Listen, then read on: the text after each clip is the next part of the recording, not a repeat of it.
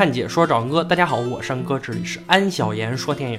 今天恩哥给大家讲一部小伙为了保护女邻居，竟将他身边所有坏人都铲除的电影《亡命驾驶》。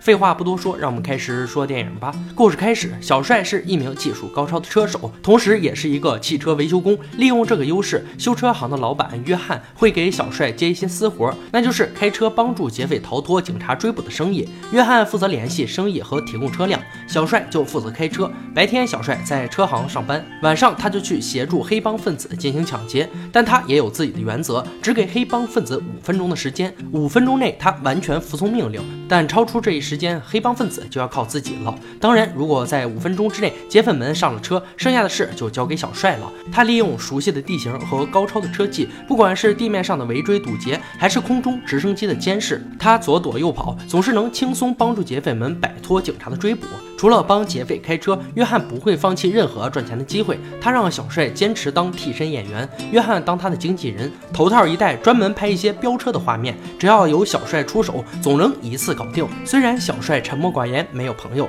但这天，他在电梯里偶遇一位金发美女，让小帅有点一见钟情的感觉。美女是刚刚搬过来的女邻居，小帅表面上毫无波澜，心里却兴奋不已。然而随后的发现给他泼了一盆冷水。一天在超市购物时，发现美女居然有个可以打酱油的儿子，这让小帅备受打击，一脸失落的离开了超市。就在他准备离开时，美女的车子坏了。小帅一看机会来了，就主动上前送他们回家。美女为了感谢小帅，邀请他吃饭。小帅也是第一。一次来到美女家里，通过闲谈得知，美女叫大美，在一家餐厅做服务员。她的丈夫大胡子因为不务正业，现在在监狱里。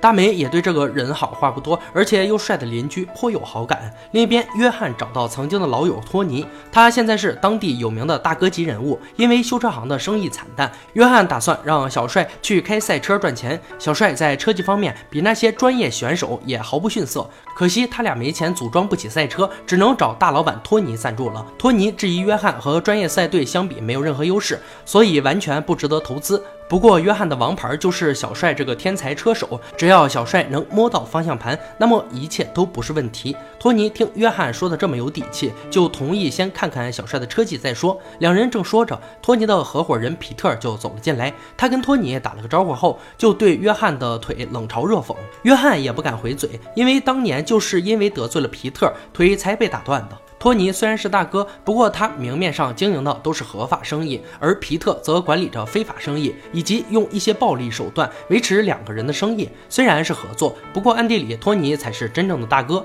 而约翰让小帅在赛车场上开一圈，高超娴熟的车技很快就征服了托尼。这次托尼对小帅给予了厚望，爽快的同意出资购买他们的股份。有了钱，他们就开始组装强力的赛车。凭借小帅的车技，很快就能出人头地。两人马上就要到人生巅峰了。都说好事成双，大美正好把车送到约翰的修车行修理。这下小帅又有机会和大美更进一步了。加上约翰的从旁助攻，小帅顺利送大美母子回家。路上，小帅也终于走出了第一步，带着母子俩去兜风。大美母子也十分高兴。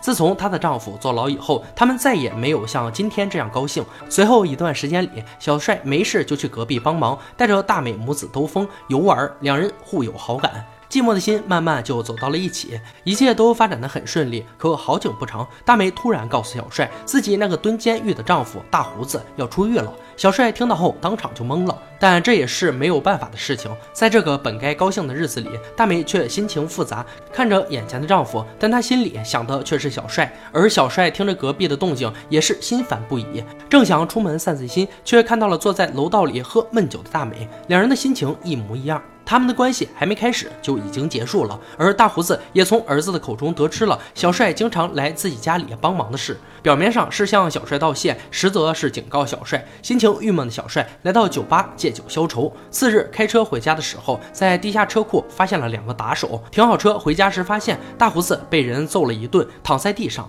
小儿子被吓得瑟瑟发抖，躲在一旁。小帅怕吓到大美，便把父子俩接回了自己家里。从大胡子口中得知，他在监狱也。欠了一笔保护费，但他出狱以后，保护费已经翻了好几番，越涨越高。那些人说，只要他帮忙抢一家典当行，保护费的事就一笔勾销。大胡子不同意，才有了刚刚被揍的场景。他们还扬言，下次会找大美母子的麻烦。小儿子手里的子弹头就是那些人留下的。小帅为了保护大美母子二人，决定帮大胡子一把，还专程会见了要挟他们的光头。告诉他自己可以不要报仇，但完事后必须饶了大胡子一家。光头倒是无所谓，他的条件就是带上红发妹。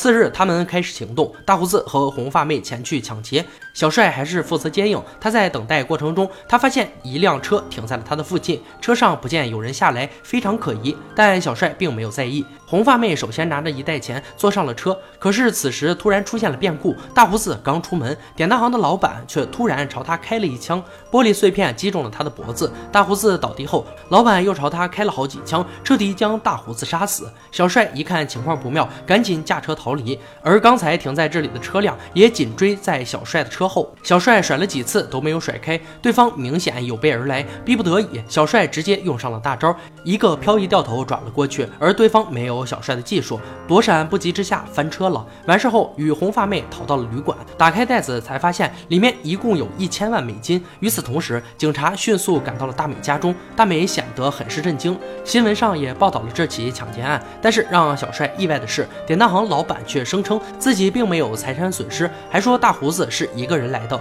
很显然，他撒了谎。小帅感觉到了不对劲，于是就逼问起了红发妹。红发妹只好说出了实情，从他的口中得知，光头。头会派另一辆车接应他们，就是那辆追击小帅的车子。明显，光头是想要他们得手后杀人灭口的。而傻傻的红发妹还真以为光头会换辆车接应他们。既然知道了幕后黑手，小帅就打算让红发妹带自己去找光头算账。结果，小帅发现。红发妹早就用手机给光头通风报信了，果然还没等小帅有所反应，光头的人已经找上了门。在卫生间的红发妹被一枪爆头，同时正门也有人准备强行闯入。好在小帅用床垫暂时挡住，他躲在了一旁，先解决了从卫生间窗户闯进来的杀手，夺过对方的枪后，一枪打死了从正门闯进来的杀手。由于胳膊受了点伤。小帅只好来到车行，让约翰帮忙处理伤口，而约翰则对一千万产生了浓厚的兴趣。小帅向他打听这光头的来历，约翰听到前因后果后，显得有些懵逼。和人妻乱搞的他见过不少，像小帅这样帮她老公抢钱还债，最后还被人追杀的，他还是头一次见。而现在小帅不知道如何处理这笔钱。更糟的是，这很有可能会连累大美母子。他也从约翰口中得知了光头的真实身份，他当晚就找到了光头，一锤子干翻了他，并逼问出了幕后黑手是皮特。随后，小帅就让人接通了皮特的电话，表示他什么都不要，只要能放过他就行，并跟皮特约定了取钱的时间地点。接着，他找到大美，说明了事情的真相，并说如果大美愿意，他可以带着这笔钱远走高飞。结果话还没说完，就挨了一巴掌。虽然他中意小帅，但大美想要的是安稳的生活，而发生了这样的事，让他怎么能毫无心理负担的和小帅私奔呢？随后，两人一起乘坐电梯，正好电梯里有名男子上来。看见两人，却谎称自己上错了楼层。警觉的小帅察觉到了不对劲，双眼一瞥，就看见男子腰间的手枪。他立刻明白这是皮特的人找上门来，他怕大美出事。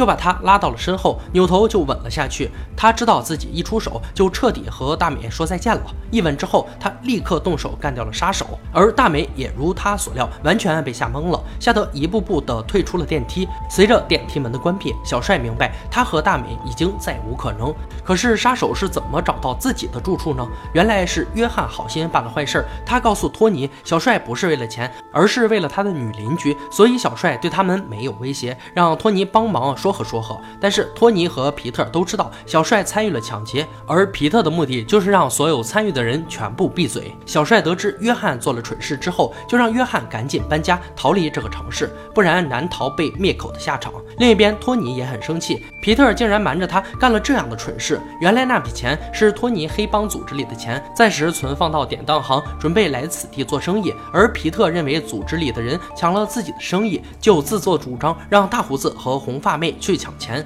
等他们到手后再杀人灭口。神不知鬼不觉，没想到计划好的事儿发生了变故。这里也说明了为什么典当铺老板在被抢的情况下不报警，因为这些钱是来路不正的。而现在他们必须把钱找回来，杀掉已经知情的小帅，来个死无对证。不然消息一旦泄露，他们就完蛋了。接着，托尼又去修车厂找到了准备跑路的约翰，看到托尼，约翰知道自己在劫难逃了。最后，约翰被托尼杀死。等小帅赶到时，约翰已经凉透了，两人的关系已经不是老板和员工，而是亦师亦友。现在朋友身死，心爱的人也遭威胁，他非常的伤心，并计划出了报复行动。这天夜里，小帅跟踪了皮特一路，并找机会将这家伙怼下了山崖。皮特身受重伤，想要跳海逃亡，但一个浪又将他给顶了回来。小帅步步紧逼，直接淹死了他。随后，小帅又打电话约出了托尼，答应将钱给他。但看到钱后，阴险的托尼却出尔反尔，朝小帅的腹部捅了一刀。而小帅也早有准备，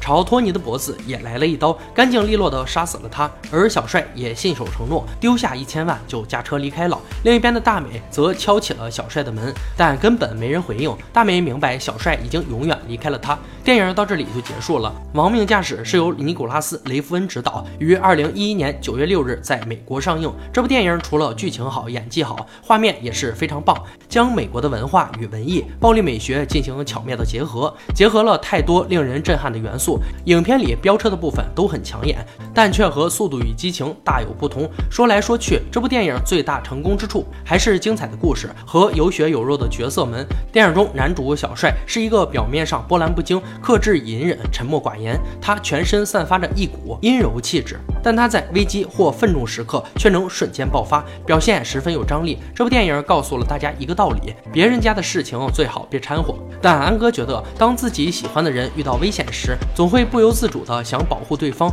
这是人的自然反应。如果你是遇到和男主同样的情况时，你会选择铤而走险保？护对方，还是置之不理，过好自己的生活就好呢？好了，今天解说就到这里吧。喜欢恩哥解说，别忘了关注我哦。看你说找恩哥，我是恩哥，欢迎大家订阅我的频道，每天都有精彩视频解说更新。我们下期再见。